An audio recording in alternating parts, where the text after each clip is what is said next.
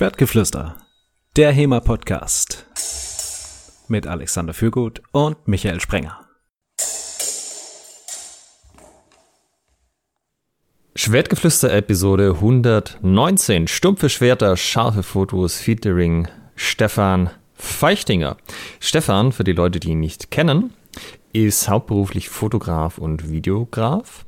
Das heißt, er kennt sich mit Fotos aus, wie praktisch. Äh, den Stefan habt ihr vielleicht schon in der einen oder anderen Folge, also er wurde mal erwähnt, denn äh, Stefan macht auch das Hematics-Projekt zusammen mit Ingolf Kohlweis. Da haben wir auch schon mal drüber geredet in der Folge mit Ingolf. Stefan wohnt in Wien, was ihr auch gleich an seinem wunderschönen Dialekt äh, bemerken werdet, und fechtet seit über zehn Jahren ähm, historisch. Von daher, Stefan, vielen Dank, dass du heute da bist. Ja, danke für die Einladung und schöne Grüße aus Wien. Freut mich. Ansonsten, wie immer mit mir, Alexander Fürgut und Michael Sprenger und in diesem Sinne ein äh, frohes Weihnachten noch an alle. Frohes, äh, ja, für unsere Hörerinnen und Hörer, es ist quasi jetzt so eine kleine Zeitreise in das Jahr 2022, denn wir haben, nehmen jetzt hier kurz vor Jahreswechsel auf. Und diese Episode wird aber erst im neuen Jahr ausgestrahlt. Das heißt, es ist hier quasi so eine richtige Zeitkapsel. genau. Stefan, Fotos. Äh, du hast eine eigene Webseite unter historicalfencing.at, die ich bisher immer T-Hema ausgesprochen habe, weil man äh, schreibt das, den Namen T oder ja, T.Hema. Ich habe jetzt vorher äh, beim Vorgespräch mitgekriegt, dass man das Thema ausspricht tatsächlich. Äh, erklär unseren Hörern doch mal, was das für eine Website ist.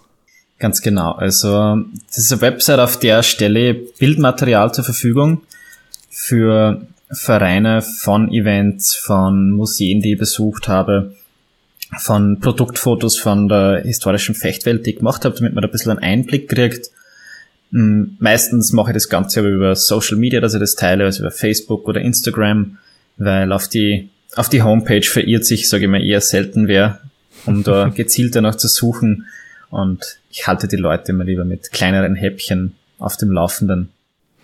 Ähm, bei welchen Events könnten die Leute dich gesehen haben, wie du Fotos gemacht hast? So sagen wir letztes Jahr, 2022? Also, also na, drei, drei Event war letztes Jahr nicht, dort nicht. Ähm, Im Schwabenhau war ich natürlich in Ulm. Mhm. Auf dem Gathering in München und jetzt vor einem Monat erst in Malta beim Malta Historical Fencing Meeting 2022. Also das sind so die schönen Ziele, wo man dann auch mit der Kamera hinkommt. Ja, also wahrscheinlich hatten mehr Leute schon Kontakt mit dir, die das jetzt vielleicht gar nicht wissen. Ähm, man nimmt ja auch so Leute, die Fotos machen, gerne mal so ein bisschen als äh, im Hintergrund wahr, ja, dass man mit denen nicht direkt ein Gespräch anfängt.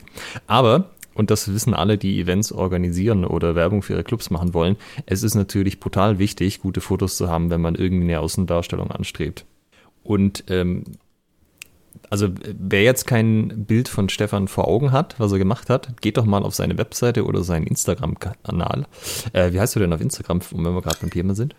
t.thema-fencing. Also nicht das einfachste zu finden oder unter Stefan Feichtinger kommt man wahrscheinlich auch drauf. Ja, packt man natürlich auch in die Shownotes. Ähm, dann macht mal auf dem Handy oder so mal ein Bild auf oder auch zwei oder drei. Einfach, dass ihr das mal seht, denn äh, Stefans Bilder sind auch qualitativ einfach richtig klasse. Das ist nicht so mit äh, verschwommen hier und da und äh, irgendwas ist über und irgendwas ist unterbelichtet, sondern die Fotos, die ja auch auf deiner Homepage sind, ähm, das ist halt, also ich würde sagen, das ist schon, äh, schon richtig gut, vor allem, weil die Schwertfotografie nicht ganz anspruchslos ist. Vielen Dank. Es sind, es sind quasi scharfe Fotos von stumpfen Schwertern. Dementsprechend auch die, die, der Name der heutigen Podcast-Episode. Alex hat es ja gerade schon so gesagt, Schwertfotografie ist nicht ganz anspruchslos. Was würdest du sagen, ist so, die sind die Top 3 oder die Worst 3 sozusagen bei der Schwertfotografie, die einem Fotografen das Leben zur Hölle machen? Also wenn ich dich zum Beispiel, ich sag jetzt, ey, Stefan, komm doch mal bei uns vorbei, mach mal Fotos für meinen Club oder für mein Event. Mit welchen drei Sachen kann ich dich dann so richtig in den Wahnsinn treiben? Das erste ist sowieso mal Turnhalle, weil Turnhalle sind von der Ästhetik her meistens einfach furchtbar. Da kommt natürlich auch gleich die Beleuchtung dazu. Also hartes Neonröhrenlicht von oben bisschen glänzender Boden in grellen Farben mit tausend Linien drauf und vielleicht nur so grünes Vlies im Hintergrund an den Wänden drauf. Das ist sehr furchtbar. Äh, das nächste ist dann meistens, ja, Fechtfotos sollen immer ein bisschen cool und düster ausschauen. Dann hat man halt einen Typen in völlig schwarzem Gewand vor einem schwarzen Hintergrund stehen. Das auch schon immer schwierig. Und ja, Worst Case ist das Nummer drei ist natürlich, es darf nichts kosten und es soll schnell gehen. ähm, was war, was war da so dein, wo du sagst, das war am, am anspruchsvollsten, das war jetzt ja vielleicht nicht das, die waren jetzt nicht die schlimmsten, die schlimmste Episode. Ähm, darüber müssen wir vielleicht da jetzt niemanden äh, zur, zur Schau stellen, aber wo du sagst, das war, das war richtig anspruchsvoll und dafür würdest du sagen, sind dann am Ende nochmal richtig geile Bilder rumgekommen? Ähm, anspruchsvoll in diesem Sinne ist jetzt schwierig. Am aufwendigsten, glaube ich, war mir das Shooting, das habe ich in einer alten Sargfabrik in Wien gemacht. Und da haben wir wirklich mit ähm, vier verschiedenen Blitzen und Nebelmaschine gearbeitet. Das war schon vom, das alles hinstellen, der ganze Aufbau, die ganze Planung, das war schon richtig heftig, aber ein richtig geiles Shots dabei rausgekommen. Also Hast du gerade Sargfabrik gesagt? Ja, das ist eine alte Sargfabrik. Und ähm, sehr makaber. Dort habt ihr aber äh, HEMA-Fotos gemacht, oder? Ähm? Genau, ja. Das war damals für Eight Openings so ein Werbeshooting. Ah ja. Von denen. Das sind die, die Bilder auf deiner Homepage unter äh, HEMA-Shooting, oder? Also da, ja, wo man genau. quasi den ganzen Nebel mhm. hat und immer so mehrfarbige sind Beleuchtung. zu finden. Ja, genau, das wäre richtig cool gefunden. Also. Du bist ja aber nicht mit dem mit Thema eingestiegen mit der Fotografie, richtig? Na, das ist erst viel später gekommen. Also fotografieren du erst so meine halbe HEMA-Laufbahn durch vielleicht. Okay. Dann, also, wie gesagt, ich fechte schon seit über zehn Jahren und fotografieren du vielleicht seit fünf, wenn überhaupt. Dann beginnen wir doch mal bei deiner HEMA-Laufbahn.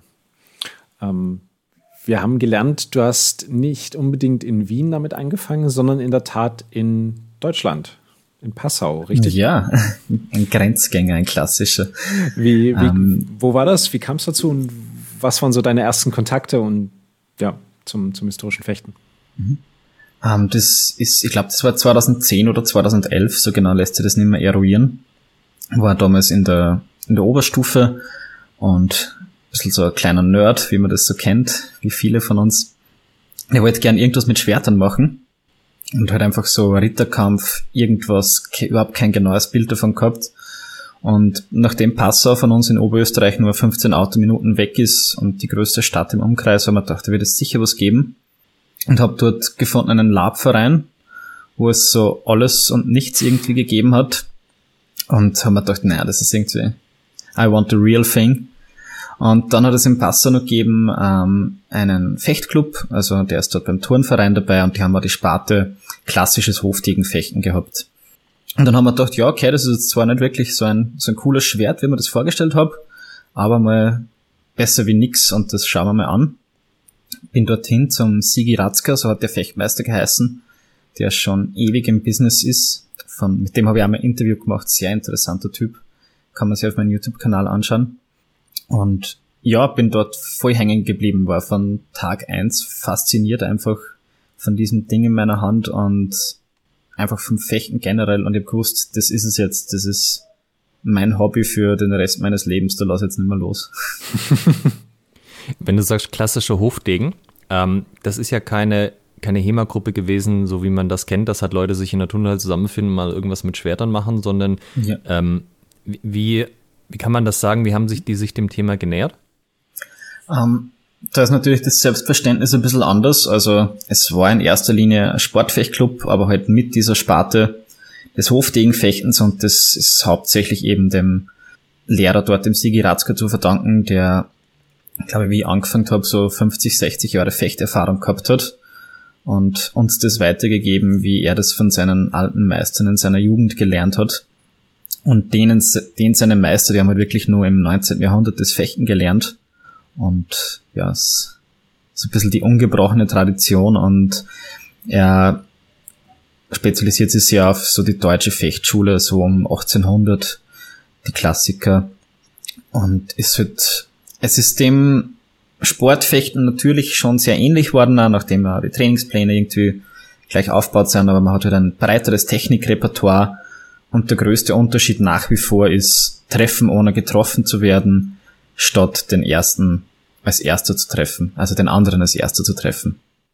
Also ist es quasi aus der ähm, olympischen Fecht-Lehrlinie, aber halt so, so oldschool, dass es schon wesentlich näher an dem dran ist, was wir im HEMA machen, als das, was man halt heutzutage Ja, macht. genau. Er, er hat es nur so oldschool gemacht und auch seine Vorbehalte gegen das olympische Fechten immer gehabt, weil er den, die, die Sportifizierung mehr oder weniger geschichtlich selbst hautnah miterlebt hat, weil wie er in seiner Jugend noch gefochten hat, auch olympisch, war halt ja, war halt das noch weitaus klassischer wie heute, sagen wir mal so.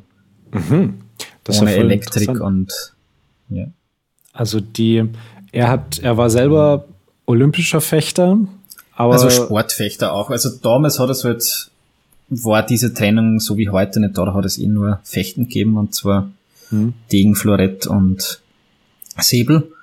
Und so wie sowas wie ein, ein HEMA oder ein historisches Fechten, das war nicht wirklich ein Thema, sag ich jetzt mal. Das war mal kurz davor, wie wir wissen, so bei Alfred Hutton und so hat das mal kurz aufgeflammt, aber dann so Mitte des 20. Jahrhunderts hat man sich mit dem nicht wirklich befasst, dass es, dass dies jetzt klassisch wäre oder älter, sondern man hat sie immer nur in der, in dieser Fechttradition gesehen, würde ich jetzt mal behaupten. Aber er wurde dann schon in dieser, äh, ich sag mal, in der älteren Tradition ausgebildet. Im, im Ja, Sinne dann- natürlich.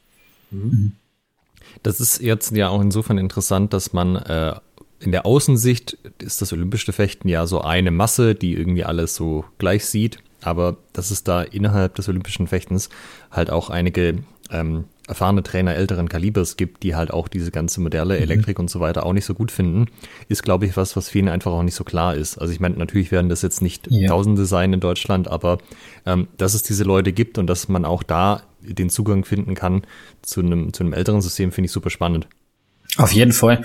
Und ich finde, man kann auch vor allem aus dem olympischen Fechten sehr viel von Didaktik und Pädagogik mitnehmen. Also da haben sie uns oft um einiges voraus, Ja. muss man leider gestehen. Was sind da für sich so die Kernerkenntnisse gewesen? Ähm, dass es nur, ob es jetzt historisch oder modern ist, es hat nicht unbedingt was damit zu tun, wie sauber jemand fechtet oder wie nah er vielleicht am Original dran ist, was immer das auch sein mag. Also die, die Selbstbezeichnung ist nicht immer ausschlaggebend, ob jemand ein guter Fechter ist, sagen wir einfach so. Und das wird in Passau heute noch unterrichtet, der klassische Hofdegen? Ja, genau. Gibt's eine eigene Gruppe, die hat eigentlich ganz guten Zulauf und wirklich technisch on top. Also kann ich nur jedem empfehlen, wenn da mal wer Interesse hat, dort vorbeizuschauen. Du hattest, glaube ich, vorher auch gemeint, man darf auch die äh, linke Hand einsetzen. Ja, genau. Zum Beispiel. Das ist ja auch äh, No. hochgradig verboten im modernen No. Fechten. Ja. Also alles, was Spaß macht, darf man dort machen. Ähm, jetzt hast du gesagt, du hast eine Oberstufe, bist da reingekommen und zwischen äh, Oberstufe und äh, hauptberuflich oder ja, bist ja jetzt schon hauptberuflich Fotograf, ähm, kann man so sagen. Ja. Ähm, Gab es ja noch mal eine andere Episode, äh, nämlich du bist auf dem Weg dazu gewesen, Lehrer zu werden. Genau, Studium in Wien. Also ich bin dann fürs Studium nach Wien gezogen und habe mir gedacht, ich mache Lehramt. Nachdem ich eine höhere technische Lehranstalt besucht habe, haben wir gedacht, na, zwar genug der Technik, ich würde wieder ein bisschen in den geisteswissenschaftlichen Bereich. Mir dann eingeschrieben für Deutsch und Geschichte auf Lehramt und nebenbei noch für altorientalische Philologie und vorderasiatische Archäologie im Bachelor, also ganz abgefahren. Und habe dann das Magis Magisterstudium für Lehramt noch abgeschlossen in Wien und erst danach mir gedacht, okay, nein, ich würde jetzt eigentlich noch nicht so einen, so einen klassischen Dayjob und jeden Tag um sieben in der Schule stehen und den geregelten Lehrplan nachgehen. Ich will ein bisschen kreativer und freier arbeiten und habe mich dann eben erst nach Abschluss des Studiums wirklich völlig auf die Fotografie konzentriert. Wie war da der Einstieg? Also ich habe so die letzten ein, zwei Jahre vom Studium habe ich mich selbstständig gemacht mit Fotografie, nachdem ich irgendwann mal die Möglichkeit gehabt habe, dass Leute mir Geld für meine Fotos bieten wollen und auch Rechnungen dafür brauchen, war der Schritt in die Selbstständigkeit hm, irgendwie erzwungenermaßen ist vor mir gestanden. Und war nicht so ein reines Wunschdenken, wie man es halt auch oft gern macht, dass man sagt, ich will gerne Fotograf werden, zuerst sich selbstständig macht und dann mal schauen muss, wie was daherkommt, sondern bei mir hat sich das halt ergeben, weil, weil Leute wirklich meine Fotos wollten und dann haben wir gedacht, ja, okay, machen wir das mal, hat man immer wieder kleinere Aufträge gehabt und habe mit dem einen ganz guten Nebenverdienst in meinem Studium gemacht. Und wie ich dann fertig war, habe ich gedacht, ja, wenn nicht jetzt, wann dann? Also wenn ich mal in einem sicheren Beamtenjob als Lehrer drinnen bin, dann hänge ich dann in drei Jahren sicher nicht an den Nagel, um nochmal mich kreativ ausleben zu wollen. Dass ich sparsam leben muss, das war ich gewohnt unter dem Studium, also das Künstlerdasein hat mich nicht unbedingt abgeschreckt und hat mir dann ja, hauptberuflich Vollzeit voll in die Fotografie gestürzt. Und nach wie vor kann ich davon leben. Also noch nicht bankrott. Wie steckt man denn da inhaltlich ein? Also auch das Thema Schwertfotografie natürlich. Ähm, holt man sich einfach eine gute Kamera und ab geht's und dann guckt man mal oder kann man, lernt man das irgendwo anders her? Ich meine, heute gibt's ja eh alles auf YouTube und Co. Ja, das war sehr viel Learning by Doing. Ich habe das auch ganz oldschool gemacht. Ich habe mir eine sehr alte Kamera gekauft, weil die billig war. mal für den Anfang. Und ich habe mir einfach mal mit dem Benutzerhandbuch hingesetzt und die ganzen Einstellungen durchprobiert, geschaut, was machen die, ähm, ja, wie, wie kriege ich die Fotos irgendwie so hin, wie ich mir es in meinem Kopf schon vorstelle. Weil ich habe immer eine ganz klare Vorstellung gehabt, was ich möchte, aber am Anfang halt nicht wirklich gewusst, wie ich es umsetzen kann. Also schon mal Vorstellung haben, wo man hin will, ist, glaube ich, ganz guter Weg, um dann die Einstellungen auch leichter lernen zu können. Und YouTube war natürlich auch immer ein sehr großer Freund oder generell das Internet als Autodidakt ist einfach super hilfreich. Das heißt, du bist auch nicht irgendwie in die Lehre bei jemand gegangen, hast du da jemand geschnappt, der das schon konnte, sondern du hast wirklich ähm, komplett dir das selbst beigebracht. Ja, genau. Und es war immer so immer Kamera erst dann wieder aufgerüstet, wann ich gewusst habe, ich kann jetzt technisch aus der das nicht mehr rausfinden, was ich bräuchte und nicht, ich will einfach ein noch fancieres Modell haben, sondern so, ich will jetzt mal aus dem Teil rausholen, alles was geht und wann dann meine Limits erreicht sind, dann, also wenn das Limit nur noch technisch ist, dann holen wir eine neue Kamera oder ein neues Objektiv. Das ist ja so ein bisschen wie die HEMA-Diskussion selber auch so. Kann man denn überhaupt äh, selber irgendwas sich beibringen und lernen und Kampfkunst und überhaupt?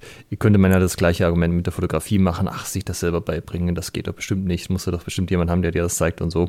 Aber äh, bei dir hat ja der Schritt offensichtlich auch geklappt, das äh, zum Beruf zu machen. Ja, voll. Ähm, das Schöne beim Fotografieren ist, man hat, man kann sehr viel nachfragen bei Leuten, die das schon machen und sie auskennen das hat man halt in der Anfangszeit des HEMA wahrscheinlich nicht gehabt und ich glaube auch, dass man sich das Fechten von null auf selbst lernen kann. Der Weg ist halt relativ mühsam. Ja, wenn du das jetzt so vergleichst, war gehen, Fotogra ja. Fotografieren lernen einfacher? Für mich schon, ja, auf jeden Fall. Okay. Aber Fotografieren ist einfacher als Fechten. Ja. Ah. Ja, unbedingt. Okay. Hm. Hast du also Alex hatte ja gerade schon gefragt, ähm, ob du irgendwo dir da in eine Ausbildung gegangen bist. Aber mhm. hast du, so wenn wir jetzt den, die Parallele da zum HEMA ziehen, ähm, an Workshops teilgenommen, dir vielleicht irgendwie einen, einen, einen Online-Kurs irgendwie was besucht oder dich auf, gibt es da auch sowas wie Events oder ich sag mal Treffen, ähm, Kontakte mit, mit Fotografen, wo man sich austauscht? Wie ist das da? Ich habe mal so ein Wochenende beim Fotoclub bei uns im Ort gemacht, so Basics der Digitalfotografie war dann dort und haben mir gedacht, jetzt, jetzt lerne es, jetzt komme ich dann raus und kann alles. Und dann bin ich draufgekommen, ah, okay, das, was wir dort gelernt haben, das war eh schon alles im Benutzerhandbuch meiner Kamera, das hätte man jetzt sparen auch können. Und haben mir gedacht, na, das, das kann ich selbst da, ich weiß, ich weiß, was ich produzieren will. Und ich bin technisch ganz gut versiert und damit computermäßig ganz geschickt, das kriege ich schon irgendwie hin, so wie ich das gern haben will. Mhm. Und was mir dann eher angeschaut habe, das war so, ähm, wenn ich jetzt mit Blitzen und so fotografiere, wie, wie arbeitet Licht, wo kommt Licht her, wie wirkt es, wie kann ich das formen? Und da haben wir dann eher so ein bisschen von Renaissance-Künstlern sowas beeinflussen lassen. Also das ist mehr meine Inspirationsquelle, sage ich, oder sowas, was man gern anschaut, da schauen wir lieber so einen Caravaggio-Katalog durch, wie das auf irgendeine Fotoausstellung geht. Das ist irgendwie ganz komisch. Mhm. Also kann man von Bildern lernen? Ja, auf jeden Fall. Wenn man ein Gemälde malt, dann muss man sich ganz genau überlegen, wie funktioniert Licht, wo kommt es her, wie wirkt es. Und beim Foto ist es halt meistens so, wie es halt gerade ist. Also natürlich wird da sehr viel gemacht, aber beim Bild ist es schon bewusster aufgebaut, sage ich mal oft. Also beim Gemälde, mhm. wie es in einem Foto ist. Und das heißt, du, du hast dir dann ein, ein, ein Gemälde angeguckt und äh, herausgearbeitet, von wo kommt jetzt hier das, das Licht ähm, in, in diesem Bild? Also was wirft wie einen Schatten? Was wird betont? Was ist eher im, im Hintergrund ähm, durch das, ich sag mal, durch das Arrangement? Mhm, ja, genau. Das ist der, der Bildaufbau, der Lichtaufbau. Das schauen wir gern bei so alten Malern an. Das fasziniert mich ein bisschen mehr wie, wie Fotos. Ich fragt's mich nicht wieso, aber das ist genauso, wie kann man auch keine, keine Videos von HEMA Sparrings online anschauen. Oder ich habe auch früher Volleyball gespielt und ich habe mir keine Volleyballspiele anschauen können, weil ich das furchtbar langweilig gefunden habe. Mhm. Also ich muss dann, brauche dann irgendwas anderes zum Ausgleich, weil das, was ich mache, das will ich eh selbst machen. Das muss man dann nicht beim anderen angucken, wie der das macht. Aha. Da werde ich nur neidisch, damit ich es dass ich es gerade selbst nicht machen kann, sondern zuschauen muss. Okay. Ähm, was, was sind so die, die Motive, mit denen du angefangen hast? Motive. Also ich habe eigentlich ziemlich von Anfang an sehr viel Fechten fotografiert. Also das war für mich so ein bisschen die Möglichkeit, aber ich war sehr viel unterwegs in der Zeit auf extrem vielen Fechtevents und das war so, da hatte ich immer die Kamera dabei gehabt und dort war es einfach spannend, weil man sehr viel verschiedene Szenerien abdecken kann mhm. und das sehr vielfältig ist. Ich bin am Anfang auch oft dann einfach in der Stadt spazieren gegangen mit der Kamera, aber das ist, irgendwann kennt man seine drei, vier Spots und die haben dann immer das Gleiche. Aber so mit Fechtevents, wohin fahren, neue Stadt erkunden, neue Leute treffen, irgendwas sehen, das hat mich immer sehr fasziniert, das dann irgendwie festzuhalten. Wenn du jetzt Fechten sagst, meinst du ungestellt. Also die Leute haben einfach miteinander gefochten und du hast währenddessen fotografiert. Genau. Ich war als Besucher auf einem Event und habe zufällig meine Kamera dabei gehabt. So kann man das, so hat das angefangen. Würde man jetzt ja denken, das ist vielleicht nicht die einfachste Art, das zu machen, weil du hast keinen Einfluss, wie du sagst, auf dem Hintergrund, Halle und so weiter und so fort. Genau, also das muss ich ja sagen, das war wirklich die harte Schule, auf Fechtevents fotografieren zu lernen. Also dort habe ich es wirklich gelernt, weil es ist einfach Worst-Case-Bedingungen. Der Autofokus funktioniert nicht, weil eine schwarze Fechtmaske erkennt er einfach nicht, wer der Typ jetzt genau ist. Die Halle ist super dunkel, es ist Scheißlicht, der Hintergrund super unruhig ähm, und alles bewegt sich furchtbar schnell. Also alles Dinge, die jetzt eigentlich für ein Foto nicht unbedingt zuträglich sind. Und da muss man dann wirklich da habe ich dann gelernt zu schauen, wirklich das letzte Fünkchen aus meiner Kamera immer rauszuholen. Und nach, nachdem ich das durchgemacht habe oder in einigen Fechthallen schon fotografiert habe, ist jetzt irgendwie draußen an einem schönen Sommertag Fotos von einem verliebten Paar machen, ist irgendwie so, ja, okay. Was ist da jetzt die große Challenge dabei, außer dass sie beide lachen? Kannst du ähm, vielleicht Leuten, die sich in der gleichen Situation befinden und sagen, hey, ich würde gerne irgendwie Fotos machen, ein bisschen Werbung fürs nächste Event, was auch immer, ähm, wie man mit diesen Problemen umgehen kann. Also gibt es da so allgemeine Tipps, die man geben kann? Ich meine, klar, so kommt natürlich auf die Kamera genauer an, was man auch an Equipment hat, so, aber ja, gibt es da was Allgemeines, was man sagen kann? Mhm. Äh, kurze Verschlusszeit ist natürlich immer gut. Mhm. Um die Bewegungen, die Unschärfe, also die Bewegungsunschärfe rauszubringen, damit man halt dann keine verschwommenen Fechter auf dem Bild hat, die Blende ganz aufmachen, so weit wie es geht, ähm, weil man natürlich Licht braucht, viel Licht und das sind Turnhallen meistens nicht da. Mhm. Hat aber zur Folge, dass es natürlich mit dem Fokus wieder schwieriger wird und da muss man dann einfach durch und den Fokus wirklich in den Griff kriegen und sie mit dem spielen, dass man den dann nailen kann, sagen wir mal so. Und das Beste ist einfach Übung.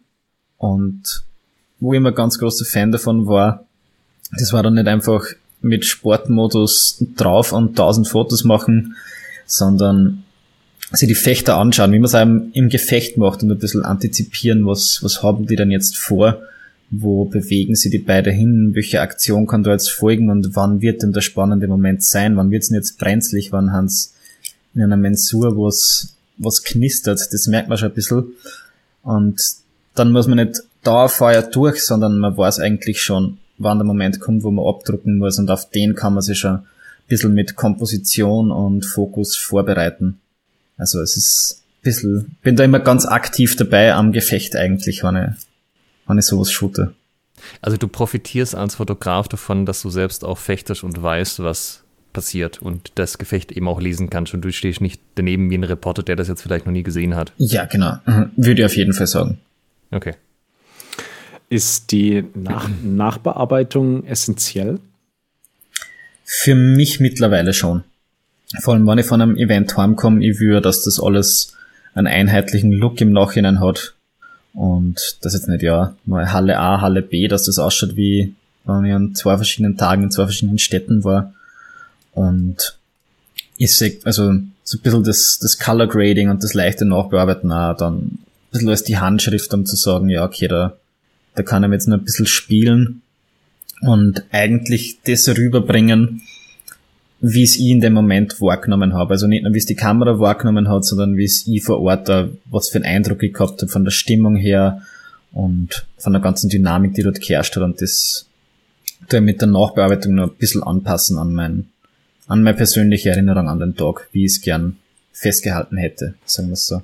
Das finde ich sehr, sehr schön, dass du so sagst, wie du das wahrgenommen hast. Das ging mir auch so, wenn ich mal irgendwie Fotos gemacht habe, sei es vom Fechten oder sei es von, von irgendwas, und habe mir die im Nachhinein angeguckt. Das war immer so, ja, irgendwie, das war nicht das, wie du das so, das, das, das sah irgendwie anders aus. Ne? Als ich das Foto gemacht habe, als ich ja. das Foto machen wollte, ja, genau. hatte ich eine andere Intention und ähm, habe mich dann immer gefragt, Mann, wie, wie, kriegen, wie kriegen das die Fotografen hin? Wie, wie machen die das? Ich bin immer davon ausgegangen, ne, das ist dann, du schießt ein Foto und das ist dann perfekt, bis ich mal äh, gelernt habe, ähm, ich glaube, das war auch ein, ein Blog von einem Fotografen, der dann mal geschrieben hat, ja, natürlich bearbeiten wir die nach. Das ist seit, seit Bilder auf äh, analogen Filmen gemacht werden, selbst da wurde im Labor irgendwie ähm, sehr viel Aufwand betrieben, das Foto so wirken zu lassen, wie es der Fotograf eben rüberbringen wollte.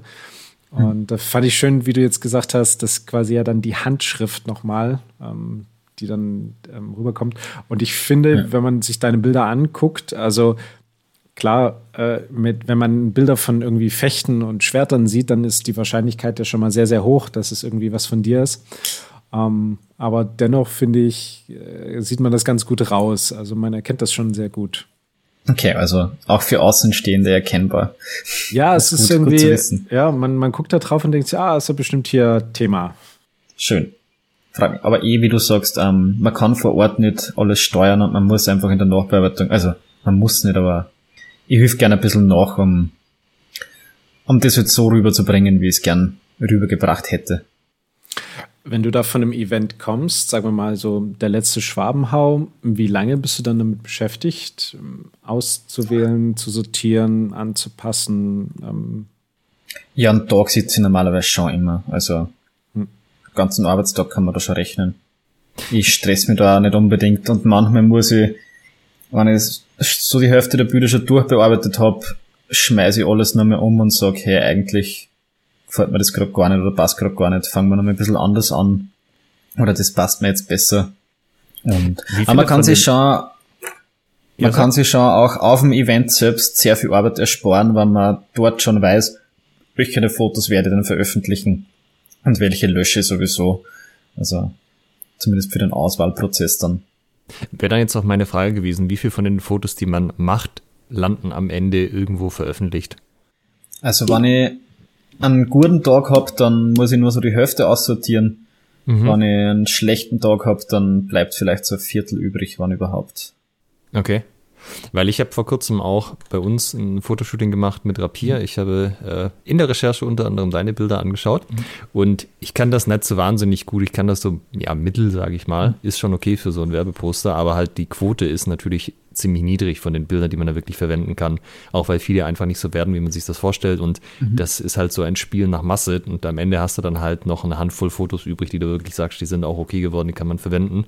Ähm, 50 Prozent finde ich von daher echt äh, das, äh, das ziemlich, ziemlich gut. Also. Ja. Also ich bin, also das Aussortieren ist auch der Arbeitsschritt, der mir am meisten angeht, den mache ich am unliebsten. Und da bin ich eher so, dass ich sage, ich nehme mir lieber vor Ort kurz ein, zwei Sekunden mehr Zeit, länger dauert es oft eh nicht, um kurz zu warten, dass es, dass es passt oder dass ich mir so hinstelle oder so einrichte, wie ich dann eh weiß, wie ich es haben will und nicht auf gut Glück nur zwei, dreimal abdrücke, weil das eh digital ist und man es wieder löschen kann, sondern kurz die Zeit vor Ort ein bisschen nehmen zum Nachdenken und dann fotografiert man wieder ein bisschen bewusster. Das geht auch mit einem Digitalen oft ein bisschen verloren. Ja, das ist halt auch wieder das Erfahrungsding, dass du auch einfach einschätzen kannst, was am Ende tatsächlich bei rauskommt auf dem Bild. Genau. Ich, ich denke mir dann oft selbst, ich soll jetzt nur zur Sicherheit nur mal einen anderen Shot machen, aber dann so, also nein, ich würde mir sowieso löschen, denn den ich haben will, habe ich eh schon. Okay. Wie gehst du denn, also man kann, man kann ja auch sagen, du Stefan, wir bräuchten irgendwie Bilder. Äh, es darf auch was kosten, so, dann komme ich auf dich zu. Mhm. Das Klassische sind ja zum Beispiel so Trainerbilder für die Homepage, dass das halt nicht aussieht wie mit der Handykamera mal kurz im Flur geknipst, sondern auch ein bisschen mhm. Professionalität ausstrahlt. Ähm, kannst du uns und unsere Hörer mal so ein bisschen durch deinen Prozess durchführen, ähm, wie, wie, du das vorbereitest, auch für dich vielleicht auch mental und äh, dann das eigentliche Shooting dann durchführst? Also, oder ist das, ich nehme, oder ich nehme mal an, es ist nicht so, dass man dann sagt, ja klar, komme ich vorbei und dann improvisiert man, sondern man hat sich doch wahrscheinlich schon ein paar Gedanken gemacht, oder?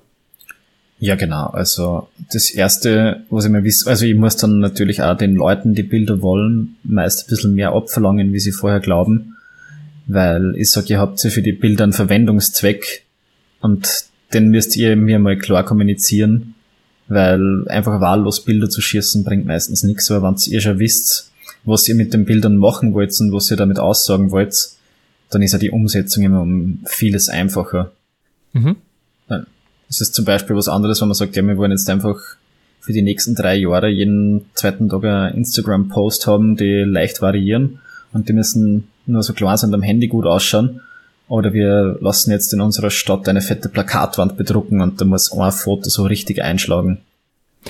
Okay, äh, nehmen wir mal an, ich sag, ähm, das sind Trainerbilder, die sind erstmal primär für die Homepage. Ähm, die machen wir jetzt und dann sollten die erstmal, solange die Trainer halt noch da sind, Bestand haben. Mhm. Dafür würde man dann sagen, ja, okay, wenn, wenn jetzt zum Beispiel wenn man einen großen Club hat und viel Trainerwechsel, dann natürlich auch irgendwie eine Location oder einen Hintergrund wählen, wo man sagt, ja, okay, das ist reproduzierbar und auch austauschbar, wenn man da jetzt wieder mal neue Fotos von anderen nachproduzieren muss. Also nicht, dass wir jetzt sagen, wir treffen sie jetzt, keine Ahnung, auf einem zugefrorenen Fluss zum Fotos machen, weil das wird relativ schwer, dass man die, dass man da den neuen Trainer wieder mit dazu stellt. Mhm. Da ist es halt dann natürlich, wenn man einen einfärbigen Hintergrund oder so hat, natürlich um einiges einfacher und da geht es auch nicht darum, dass das super flashig ausschaut, sondern dass man einfach die Person in ein gutes Licht drückt. Und würdest du da dann eher mit ähm, Studioumgebung arbeiten oder zumindest mit dem Hintergrund und eigenem Licht oder wäre das eher sowas, wir gehen raus an eine bestimmte Stelle, falls wir da eine passende in der Nähe haben? Mhm. Teils, teils. Also kommt natürlich auch auf den Wunsch drauf an, wie es die Trainer selbst gerne hätten, aber das ist eher was, wo ich dann lieber in einer Studiumumgebung arbeite. Und vor allem auch gerade für solche Porträts natürlich mit Blitzen und so arbeite, weil man es einfach ein bisschen schöner außerbringt. Mhm. Weil es halt wirklich ein Porträt ist, wohingegen auf Eventfotografie muss das für mich jetzt nicht unbedingt sein, weil eh jeder weiß, dass es ein Event ist und da gehört eher die Stimmung eingefangen und da stört mich zum Beispiel selbst der Blitz auch, weil ich da möglichst im Hintergrund bleiben will und die Emotionen und den Moment einfangen und nicht jetzt die Leute mit dem Blitz so richtig drauf aufmerksam machen, so in your face, ich bin jetzt da. Foto. Ja. Ja, das ist, glaube ich, ein bisschen gewöhnungsbedürftig, wenn man das mhm. nicht so kennt, dass man mit Blitz abgelichtet wird die ganze Zeit. Ja.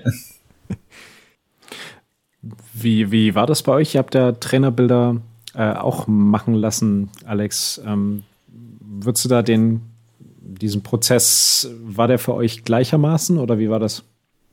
Ähm, also der Fotograf, der bei uns die Trainerbilder gemacht hat, das war also einer, der halt Fotos macht und jetzt keinen direkten HEMA-Bezug hat, den, den jemand kannte. Ähm, so ist es ja häufig irgendwie über einen Bekannten. Und dem haben wir halt gesagt, wir wollen ähm, ja eben Trainerbilder und das, die Idee war schon so dunkler Hintergrund, ähm, quasi da davor halt so in der ähm, Halbtotal oder was das ist, oder halt so ein Porträt, wo es quasi bis so Mitte Brust geht, äh, dass das das Ding ist, eben auch unter dem Hintergrund, dass man halt, wenn man mal wieder Fotos brauchen, wenn sich die Trainer gewechselt haben, dass das was ist, was man einfach wieder machen kann. Einfach dunkler Hintergrund, das kann dann auch ein anderer Fotograf sein, äh, den, hat, den hat ja irgendwie jeder daheim, aber jetzt halt nichts irgendwie fancy mit krassem Licht und sonst irgendwas. Und so, soweit war das mit ihm abgesprochen, er hat gesagt, alles klar, bring wir, bringt er mit, entsprechend mit halt Blitzen und Co. Und dann haben wir das im Wesentlichen bei uns im Gang in der Turnhalle aufgebaut. Während dem Training sind die Trainer abwechselnd raus, haben Bilder machen lassen. Ähm, Ergebnisse waren gut, er hat sein Geld gekriegt, wir waren alle zufrieden und gesagt, wenn wir das mal wieder brauchen, melden wir uns wieder bei ihm. Das war im Wesentlichen der Ablauf. Also auch, äh, der war da sehr äh, entgegenkommend, auch was die Zeiten anging. Also das hat er, glaube ich, auch nebenberuflich gemacht und der kam da halt einfach abends mal, als wir Training hatten, die Leute jeder waren. Dann hat halt einer Training gemacht und die anderen haben sich so lange fotografieren lassen und dann war das ähm, relativ unaufwendig, weil dieses, wir treffen uns am Wochenende, musst du wieder mit allen Terminen suchen und so, puh. Kann man eigentlich als Fotograf, ähm, Stefan, sich geregelte Arbeitszeiten komplett abschminken? Ja, die Wochenenden sind rar, sagen wir so. also Fechtevents sind sowieso immer an einem Wochenende und jeder, der privat was machen lässt, hat normalerweise am Wochenende oder Abendszeit. Und da muss man schon ein bisschen flexibel sein. Hm, okay. Ich würde gerne noch mit dir über Hematix reden. Wir haben jetzt die ganze Zeit über Fotos geredet, ja. aber du bist ja auch als äh, Videograf, wie wir das in der Einleitung genannt hatten, unterwegs. Also ähm, Hematix für die Leute, die die Folge mit Ingolf nicht gehört haben, ist ein Projekt. Ähm, wie würdest du das in einem Satz beschreiben? Was ist so der Elevator Pitch? Ähm, Fechten lernen durch Videos, aber geile Videos. Nicht so. Also wirkliche Tutorials und nicht einfach so mal mitgefilmte Technik und dann hingeschnalzen übers Handy und schlechten Ton, sondern hochwertig produziert mit einem Trainingsplan und einer guten Didaktik im Hintergrund und einem guten System, was, wofür ganz der Ingolf verantwortlich ist. Genau, und das Ganze läuft ja über Patreon, also man kann bei euch quasi Patreon werden bei Hematix und dann kriegt man Zugriff auf unterschiedliche äh, Umfänge der Videos, wenn ich das richtig verstehe. Ja, genau. Und halt, desto höher die Tiers gehen, auch sowas wie ähm, persönliches Coaching, eben mit uns auf Events fahren oder mal uns beim Videodreh besuchen, auch mal Porträtshooting oder Vereinsshooting gibt's dann auch so als Perks oder halt vom Ingolf Feedback auf Turnierkämpfe und sowas. Und es wird ja immer neuer Content noch produziert. Also das ist ja so, Patreon ist ja quasi ein Abo-Modell und man könnte jetzt sagen, gut, dann mache ich das halt genau. einmal, gucke alle Videos an, aber ihr produziert ja auch neuen Content nach und das wird ja, so wie ich das verstanden habe, auch finanziert von dem Patreons eben. Genau, ja. Das ist so unser Zugang. Und wir schauen auch, dass wir immer neue Trainer mit uns Boot holen. Also da gibt's dann meistens auch eine Abstimmung, da dürfen dann alle, die bei uns Patrons sind, abstimmen. So, ja, das sind vier Trainer zur Auswahl, mit die wird dann wieder eine neue Miniserie gemacht mit so fünf Videos. Welchen würdet ihr gerne haben? Und mit dem produzieren wir dann wieder so einen kleinen Themenblock und hauen den dann zusätzlich raus. Kannst du mal kurz so eine äh, Hausnummer reinstellen, wie viele Leute auf Patreon euch da unterstützen? So Pi mal Daumen? Oh, irgendwas zwischen 50 und 100. Also ich glaube, wir waren irgendwann mal auf 70, dann wieder auf 60, dann wieder mal ein bisschen drüber und so pendelt sich das ein bisschen ein. 54 also Corona hat uns jetzt auch nicht unbedingt einen Gefallen getan, muss ich sagen. Und man merkt schon, wenn wir wieder auf Events waren, dann ist es wieder besser und wenn wir wieder länger selbst nichts machen oder das Ganze ein bisschen einschlaft, dann ist es wieder ein bisschen schlechter, aber man muss schon dahinter sein, dass man laufend, laufend produziert und arbeitet. Lohnt sich das finanziell schon? Oder ist das mehr eine langfristige Investition? Eher eine langfristige. Also es ist jetzt nichts, wo man sagen kann, ich hänge jetzt meinen Job an den Nagel und mache nur noch Hematics. Vielleicht geht es irgendwann mal, aber wenn man die Arbeitszeit und die Mühe rechnet, die wir da reinstecken, dann ist es schlecht bezahlt. Aber das, es geht nicht nur ums Geld immer. Also klein, ja, halt kleiner Hinweis noch dazu. Ähm, ich habe hier gerade mal die Hematics äh, Patreon-Seite offen. Äh, es sind in der Tat aktuell 54 Patrons und mhm. ähm, es gibt hier dann, ihr habt so Ziele veröffentlicht. Und das nächste Ziel sind sozusagen 60 Patrons. Und wenn 60 Patrons erreicht sind, dann ähm, gibt es eine Erweiterung der Rapier-Serien und äh, genau Videos an sozusagen, äh, so wie ich das jetzt verstehe, Rapier-Videos auf einer regulären Basis. Hm, genau, das ist dann wieder so ein bisschen unser Zuckerbrot, so hey, unterstützt uns halt, wenn ihr eine Fortsetzung sehen wollt von italienischem Rapier, wo wir jetzt so einen sechsteiligen Kurs haben, wenn ihr da Aufbaumaterial wollt, dann werdet ihr halt ein Mitglied und dann arbeiten wir dran. Das heißt, liebe Hörerinnen, liebe Hörer, sechs Patreons werden noch gebraucht und dann gibt es neuen Content von Hematics. Ich finde das spannend, weil ihr seid eine von den wenigen, die das so auf dem Level machen. Also ich meine, es gibt ja schon von früher noch die Agilitas-DVDs, die haben ja immer wieder was mhm. gemacht. Und das ist aber in anderen Kampfsportarten ja total der Usus. Also da werden dann halt DVD-Serien und DVD-Serien produziert und die dann für irgendwie, keine Ahnung, 200 Dollar, 300 Dollar oder so verkauft für so eine Serie mit äh, x Stunden. Und davon gibt es aber halt Dutzende äh, wenn es ja. nicht sogar in so einer mittleren zweistelligen Zahl. Und ich habe mich lange Jahre gefragt, warum das eigentlich im HEMA keiner macht. Also ob das einfach nur ein Ding ist, dass der Markt irgendwie zu klein ist und so. Ähm, aber es, also nachdem es das in jeder anderen Kampfsportart gibt, hätte es mich sehr gewundert, wenn es da keinen Bedarf für gegeben hätte im HEMA. Mhm. Ähm, ja, was man sagen muss, bei uns sind auch viele Patrons selbst Trainer und nicht, mhm. also wir haben am Anfang auch stark auf Leute abgezielt, jetzt praktisch keinen Trainer oder keinen Club in der Nähe haben und die das einfach mal lernen wollen und Material dafür brauchen. Aber tatsächlich haben bei uns sehr viele Trainermitglieder, die sagen, ah, okay, wir schauen uns jetzt da so ein Video an und mit einem so einem Video kann ich eigentlich eine ganze Trainingseinheit super fühlen. Das ist aufbereitet für mich und das kann ich eins zu eins übernehmen und habe jetzt einen super Trainingsplan vor mir. Das ist das Feedback, das wir immer wieder kriegen. Mhm. Also ja, das, das sind Ah, das ist ja auch interessant, dass dann Trainer direkt sagen, ey, euer Material ist so gut, das kann man eins zu eins verwenden und da, da kann man sich eine, wenn man jetzt, ich sag mal, viele machen das ja auch äh, nicht, nicht hauptberuflich, sondern sind da irgendwie beschäftigt und haben vielleicht mal nicht so die Zeit für die, für die Stundenplanung, wo sie dann sagen, hm, die nächsten Trainingseinheiten, da gehe ich nach Hematics. Ja, genau, sagen sie einfach, dann nehme ich den Zornhauer-Komplex aus, oder habe ich fünf Videos dazu, meine Hausnummer und die haben alle super aufgebaut. Da habe ich ja steigende Übungsabfolge, also was Einfaches dabei bis zu was Komplexeren in verschiedenen Intensitäten und damit verschiedenen Ausrüstungen. Und die sagen dann, ja, okay, das kann ich super ausdehnen auf ein, zwei Stunden oder auf mehrere Einheiten und kann mich mit dem dann mit meinen Trainierenden beschäftigen. Cool.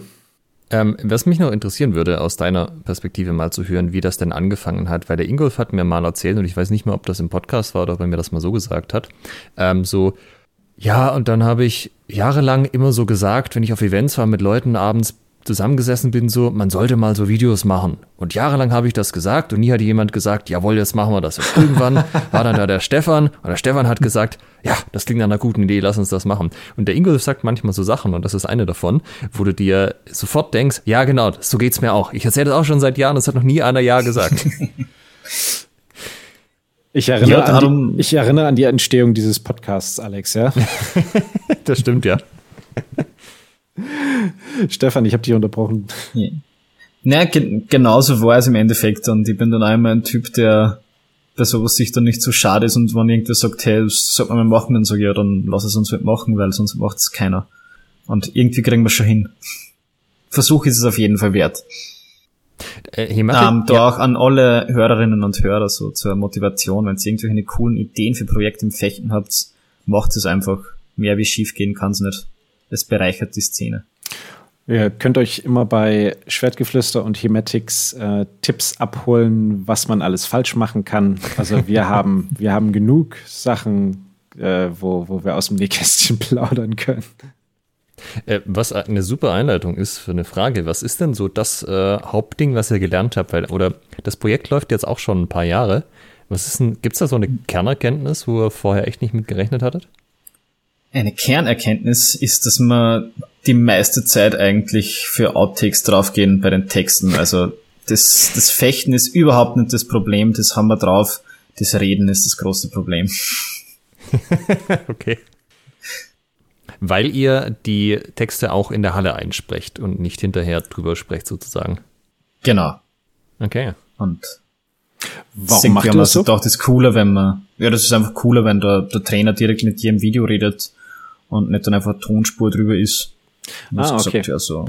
Man fühlt sich sozusagen mehr verbunden, mehr so mittendrin. Ähm, ja, okay. Genau, ob es, ob es die, die einfachste Variante war, das so zu lösen, ist fraglich, aber,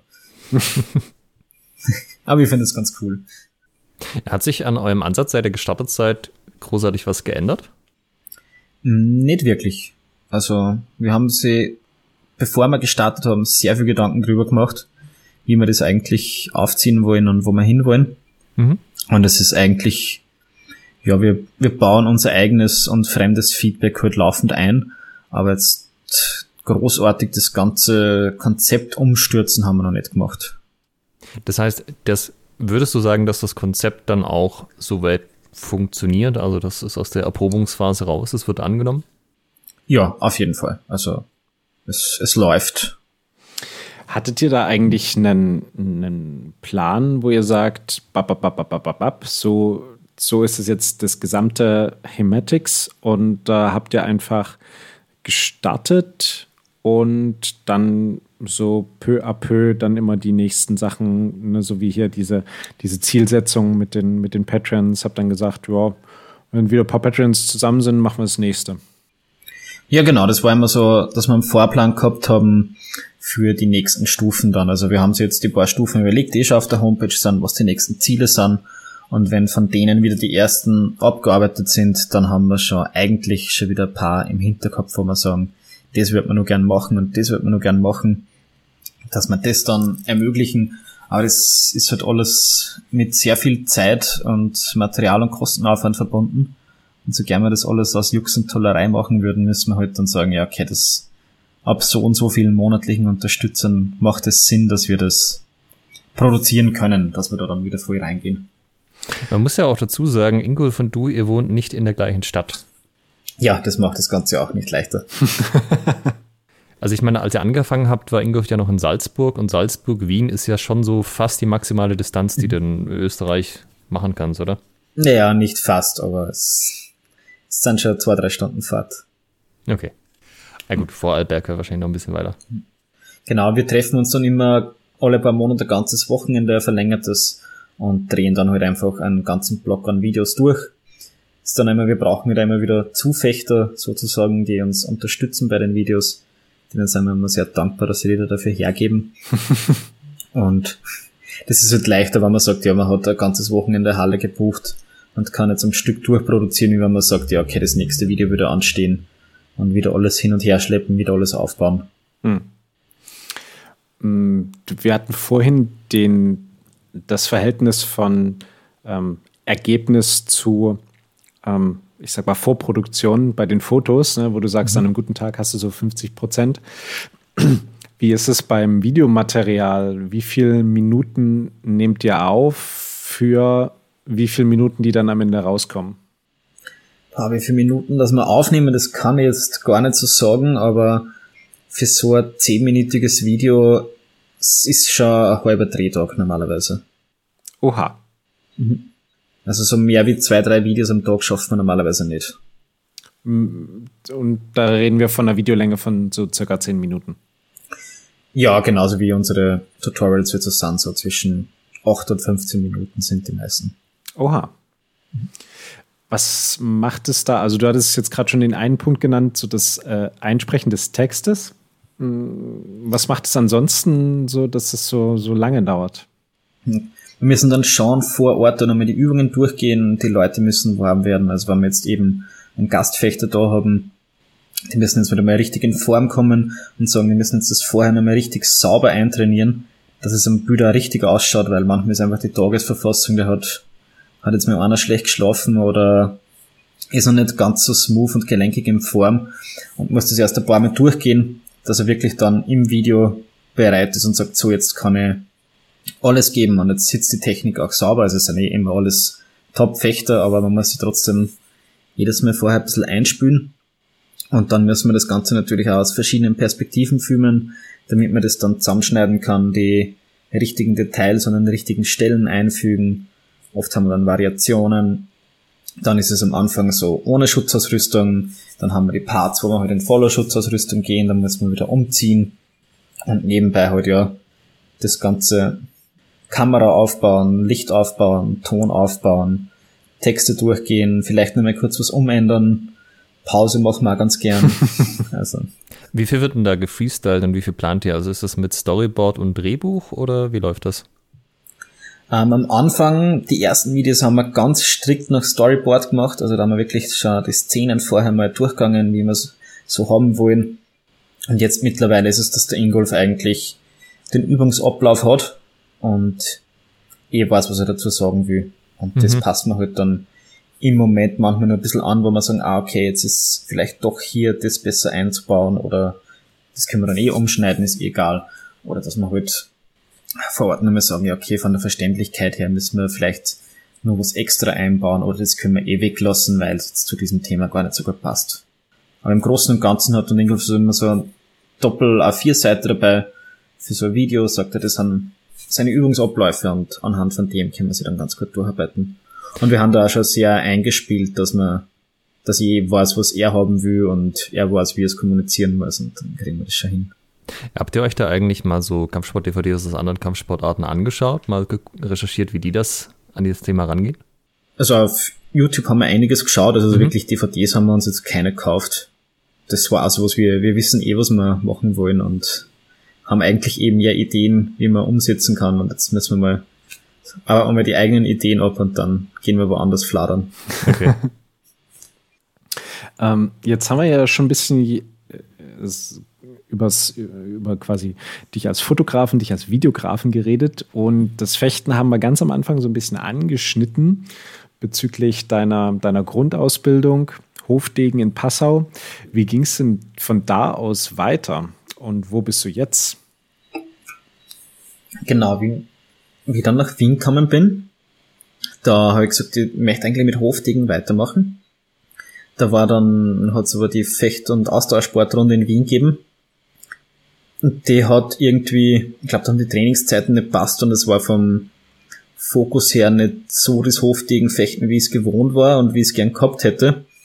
Und dann hat mein Fechtlehrer aus Passau gesagt, ja, er kennt da diesen Peter Zillinger aus Wien, schau doch mal über Klingenspiel vorbei.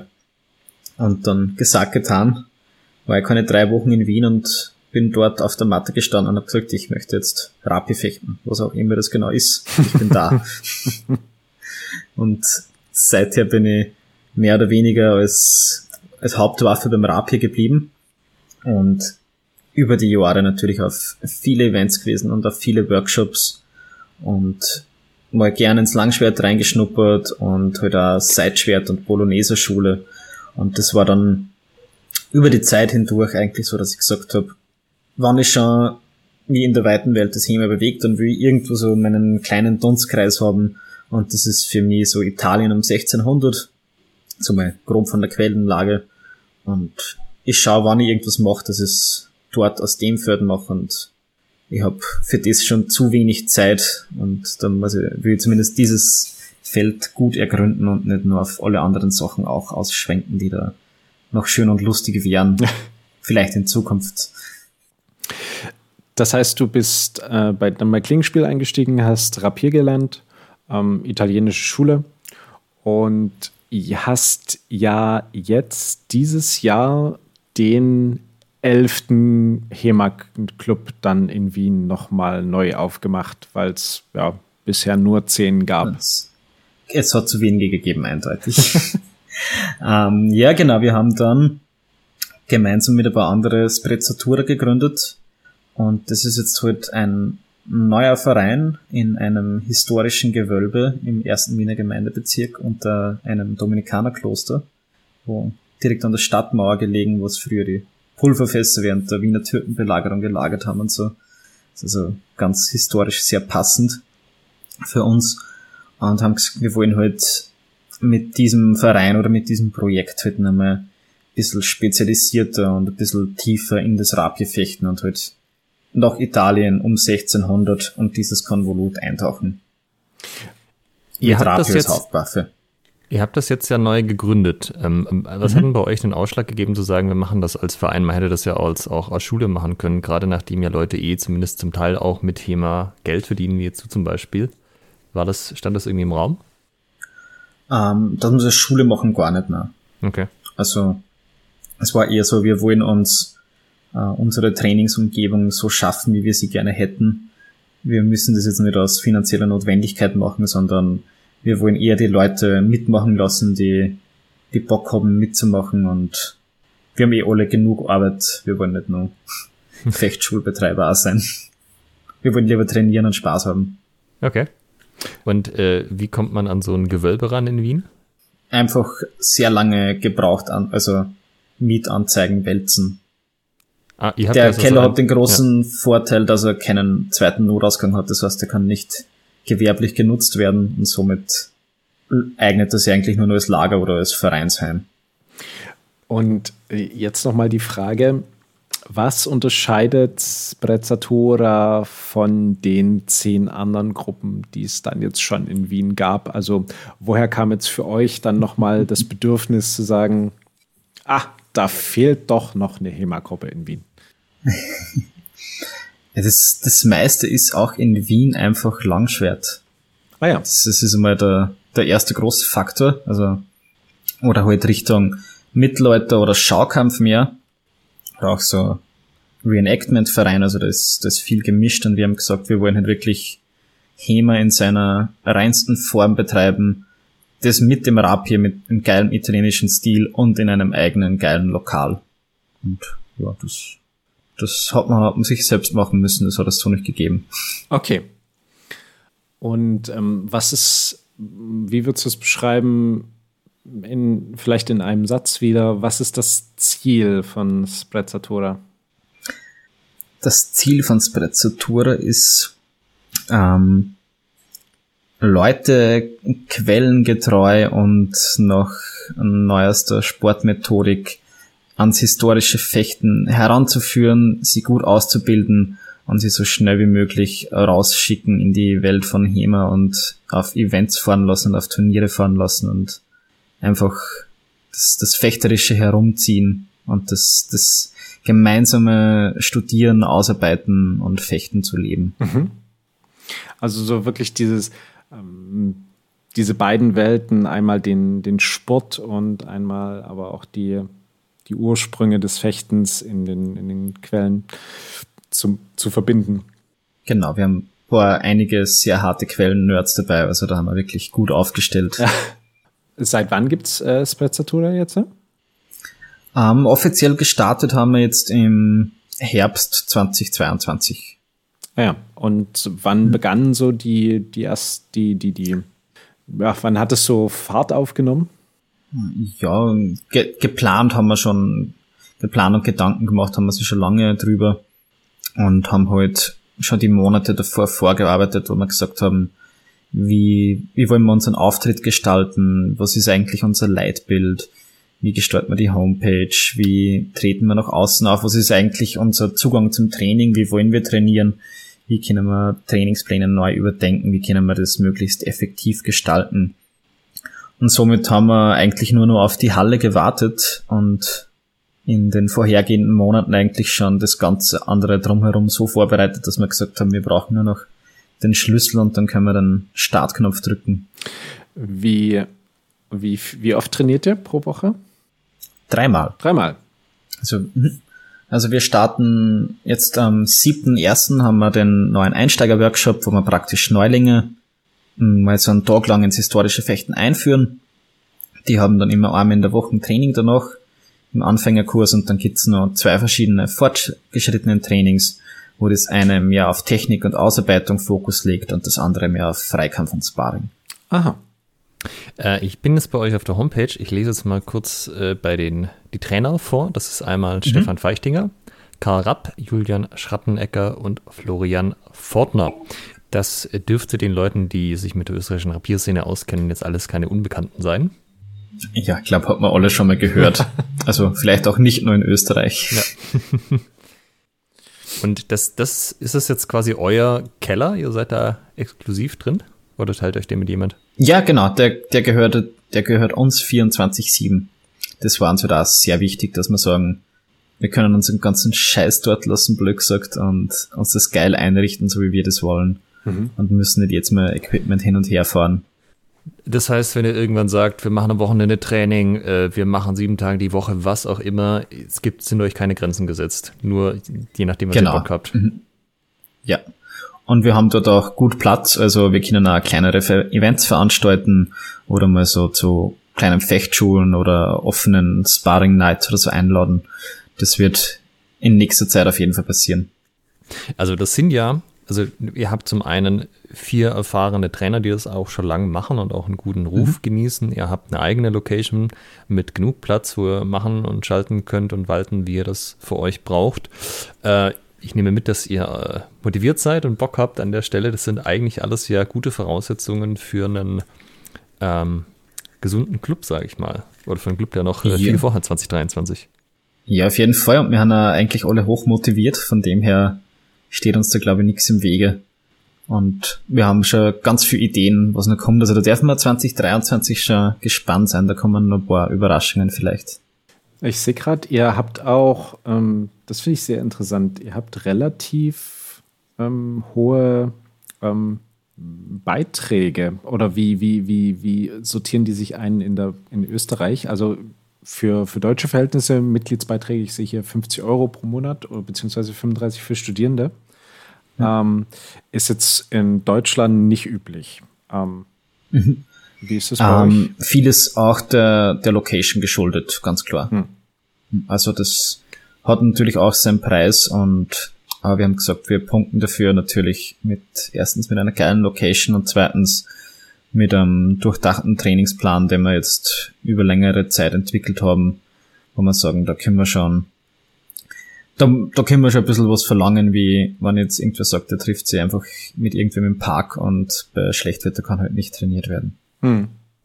Was peilt ihr an? Also wo wollt ihr hin, auch von der Größe der Gruppe her? Also wir haben Platz für maximal 20 Personen in der Halle, also und nach oben keine Grenzen. Also wenn wir jeden Tag zweimal Training machen können, ist es auch geil.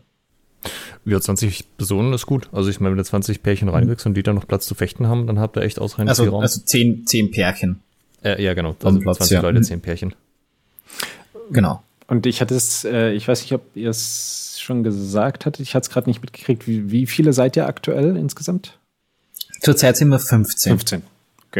Okay. Ja, genau. Und für den Anfänger-Workshop am 7. Jänner haben wir jetzt, muss jetzt eigentlich eh die Anmeldung zumachen, weil er voll ist. Ah ja. Wie viele Plätze habt ihr da geplant gehabt?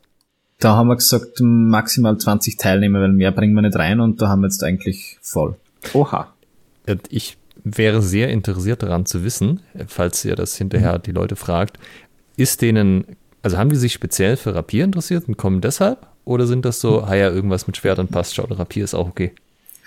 Also wir haben äh, ganz bewusst jetzt für die Bewerbung von dem Workshop das Wort Rapier nicht in den Vordergrund gerückt, mhm. sondern das Wort Schwert, weil wir gesagt haben, jemand, der sich dafür interessiert, der findet uns sowieso, ja. also der das Interesse schon hat. Jemand, der keine Ahnung von historischem Fechten hat, der kann auch mit dem Wort Rapier nichts anfangen, der bei dem bleibt das Auge eher hängen, wenn er was Schwert liest, wenn er ja. ein leichtes Fable dafür hat. Und äh, ich kann mich an meine Anfangszeit erinnern, äh, als ich mit Thema angefangen hatte, hast du sowieso keine Ahnung, was jetzt der Unterschied ist. Äh, Schwert, Rapier und in welcher Zeit und keine Ahnung, du wolltest einfach so, ein, so eine Blankwaffe in der Hand haben und damit fechten. Eben. Also es war relativ zweitrangig, was das jetzt, wie man das jetzt genau Völlig genannt egal, hat. Ja. Weil das ist ja, glaube ich, schon auch so ein Glaube, den Leute haben, die jetzt nicht Langschwert machen, so, ah ja, so große Kurse, das geht ja eh nicht. Und äh, wenn ihr jetzt aber da auf Anhieb 20 Leute in euren Rapier-Anfängerkurs reinkriegt, das ist schon mal äh, ganz gut, würde ich sagen.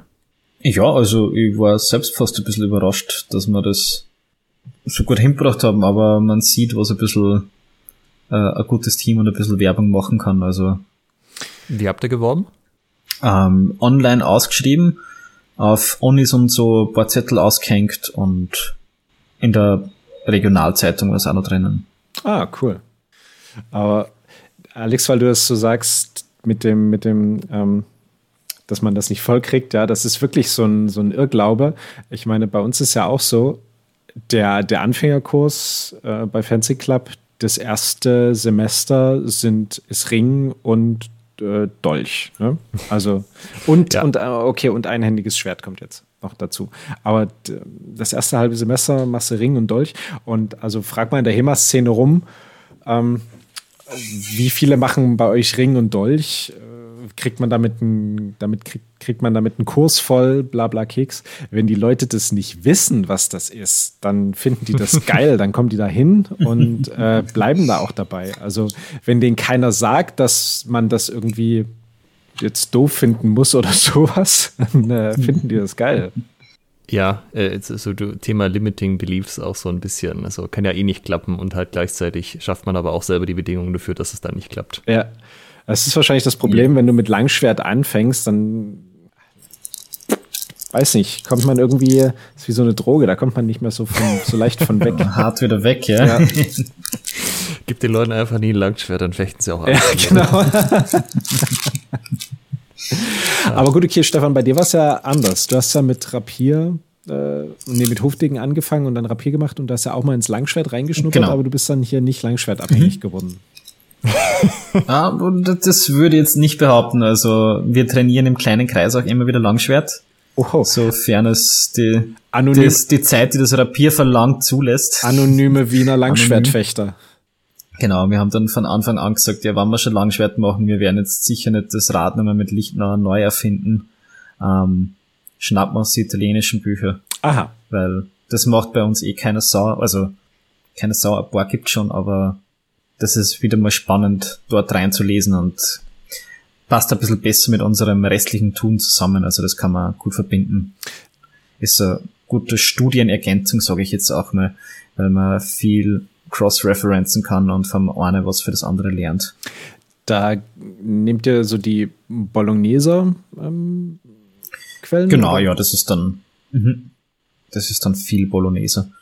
Also wie Marozzo, Anonimo, mhm. das sind so die zwei, die sehr viel drüber schreiben, mit denen man ganz gut arbeiten kann. Und ja, wir haben halt dann, wir haben auf das Bolognese oder italienische Langschwert da ein bisschen kommen über das Seitschwert eben weil wir gesagt haben, jetzt tigen wir uns mal Inside-Schwert ein, das ist, da haben die Winkel alle ein bisschen größer, die Schritte ein bisschen weiter, die Bewegungen ein wenig langsamer. Da können wir, das war ein paar Jahre vor dem Rapier, da können wir lernen, wie das dann in dem, in dem kleinen, feinen Bewegungsradius vom Rapier ausschaut, wo man es aus den Büchern oder Texten oft immer so genau rauslesen kann. Mhm. Wenn man aber weiß, woher das kommt, dann hilft es sehr viel zur Interpretation und zum Verständnis. Ah, cool. Sehr schön. Jetzt äh, versuchen wir natürlich immer, wenn wir Gäste da haben, den Hörern Dinge über unsere Gäste mitzugeben, die sie noch nicht wissen. Und ich glaube, mit dem Lehramtsstudium waren wir jetzt schon ganz gut am Start. Aber was vielleicht die Leute nicht wissen, äh, du hast auf deinen Knöcheln Dinge geschrieben, schrägstrich tätowiert und da steht HEMA. Wo? Nein. Nein. Ja. nee, was ist tatsächlich? Ähm, ich habe äh, rechtsgrekoromanische Kriegsgottheiten oder Angriffsgottheiten und auf der linken Hand so mehr die Schutzgottheiten und die weiblichen Hand so die Schwerthand und die Schildhand. Ah. das ist ein bisschen wie dieses äh, Grundschulding. Das ist die Friedhof und das ist die Krankenhaushand. ja, genau. Ja, man dachte, wenn ich dann mit Schwertbuckler mal da stehe, vielleicht beginnen die Tattoos zu leuchten und ja. es schlägt so richtig ein. ja, ähm, ich würde dann, glaube ich, auch tatsächlich jetzt so ein bisschen zum Ende kommen, einfach mit, wenn du uns noch einen Ausblick gibst, was bei dir so das nächste Jahr jetzt ansteht oder für die Hörer dann schon dieses Jahr mhm. 2023. Ähm, was sind deine Pläne? Also ein größtes Projekt natürlich ist jetzt ähm, den Verein hochziehen und zum Laufen zu bringen und die Leute alle zu motivieren, dass das, dass die Hütte auch von selbst läuft und dass ich nicht ständig dahinter sein muss, mhm. Wo ich aber eh keine Angst davor habe. Ähm, und ich habe gerade in petto von Alessandro Senese, ist ein Bolognese Fechtmeister von 1660, wird demnächst die deutsche Übersetzung seines Fechtbuches erscheinen. Das gibt's bis jetzt weder auf Englisch noch auf Deutsch. Den haben wir herangezogen und ja, wird dann erscheinen und dann kann man den lesen. Und du warst an der Übersetzung beteiligt? Also ich mache die Übersetzung gerade. Ah, also okay. Das so drei Viertel durch. Der Rest ist, ist ein kleiner Lateinteil drinnen, der feigelt mir nur ein bisschen. Und dann könnt, gehört das Ganze in eine schöne Form gegossen und dann kann man sich das zu Gemüte führen. Jetzt haben wir heute unzählige Projekte von dir kennengelernt und ähm, jetzt auch den, den Ausblick aufs nächste Jahr. Wir fragen natürlich unsere Gäste auch immer, wie man sie unterstützen kann. Bei dir ist es jetzt natürlich, ähm, haben wir schon sehr viel genannt. Jetzt wäre die Frage, was wäre dir, wenn du dir eine Sache raussuchen könntest, wo du sagst, ey, da würde ich mich freuen. Wie können unsere Hörerinnen und Hörer dich unterstützen? Ähm, was mir tatsächlich ein Riesenanliegen ist, dass nicht nur die Hörerinnen und Hörer, sondern die Vereine an sich ähm, geht's zu den Medien, geht's zu Zeitungen, wann immer ihr irgendwas habt, sei es nur so ein unwichtiges Ding oder ein Turnier mit fünf Teilnehmern, bringt es irgendwo in eine Zeitung rein, einfach damit es ein bisschen mehr im kollektiven Verständnis da ist, dieses Thema, dass das ein Ding ist, dass es das gibt und dass das eine ganz normale Sportart ist, wie jede andere auch, weil wenn irgendwo ein Eisstockturnier mit fünf Teilnehmern ist, dann ist das auch sofort in der Lokalpresse. Ja. Und ich finde, HEMA sollte ganz genau so normal in den Köpfen der Menschen sein. Und wenn wer sagt, er macht Schwertkampf, dass man an HEMA denkt und nicht an irgendwie Samurai-Kampf oder olympisches Fechten. Also das wäre so mein großer Wunsch. HEMA soll genauso bekannt werden wie Unterwasser-Rugby.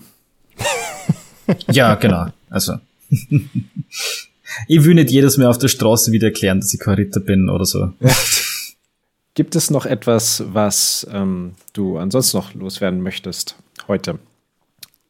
Das, das, ist jetzt zu viel gefragt. Also sobald wir das Gespräch beenden, fallen mir sicher zehn Dinge ein, die ich gerne noch unterbringen möchte. Also Aber nein, ich hoffe einfach, ja, bitte, Alex. Also ich kann mal kurz sagen, ich ähm, packe jetzt alle möglichen Dinge in die Show Notes, also natürlich die Homepage vom Stefan, ähm, die Homepage von Sprezzatura, Hematix, ähm, Instagram-Kanal, YouTube-Kanal äh, und eine Sache noch, die habe ich mal gemacht für HEMA-Guide und zwar habe ich so ein Schwertfotografie-Einsteiger-Guide angelegt, wo auch der Stefan unter anderem drin auftaucht und äh, seine Meinung zum Besten gibt, den werde ich auch mal verlinken. Ja, stimmt. Ähm, das wollte ich kurz noch einwerfen, weil, äh, ja, die Leute stellen sich das schon immer ein bisschen einfach vor. Auf der anderen Seite ist es aber schon so, dass man auch einige Tipps einfach den Leuten geben kann und ja, vielleicht kann man ja da auch noch ein paar Sachen mitziehen, aber ich glaube, du hast auf deiner Homepage eh auch noch mal ein paar, äh, du, du, hast irgendwo, glaube ich, auch noch einen Blogpost, wo du da drauf ein, auf solche Dinge auch Ja, eingehst, kann oder? gut sein, ja. Mhm. Ich glaube, dann sind äh, unsere Hörerinnen und Hörer auch die nächsten 14 Tage noch mit der Nachbereitung hier der Shownotes beschäftigt. Ähm, oh, doch, eine Sache ist mir nur eingefallen jetzt gerade, weil ich sehe bei dir auf der Homepage, du hast ja auch einen Shop und du verkaufst ja auch Dinge. Du hast ja noch so ein Projekt. Das ja, genau, ein bisschen, bisschen Merchandise. Also, das ist so, so reiner Nebenspaß einfach.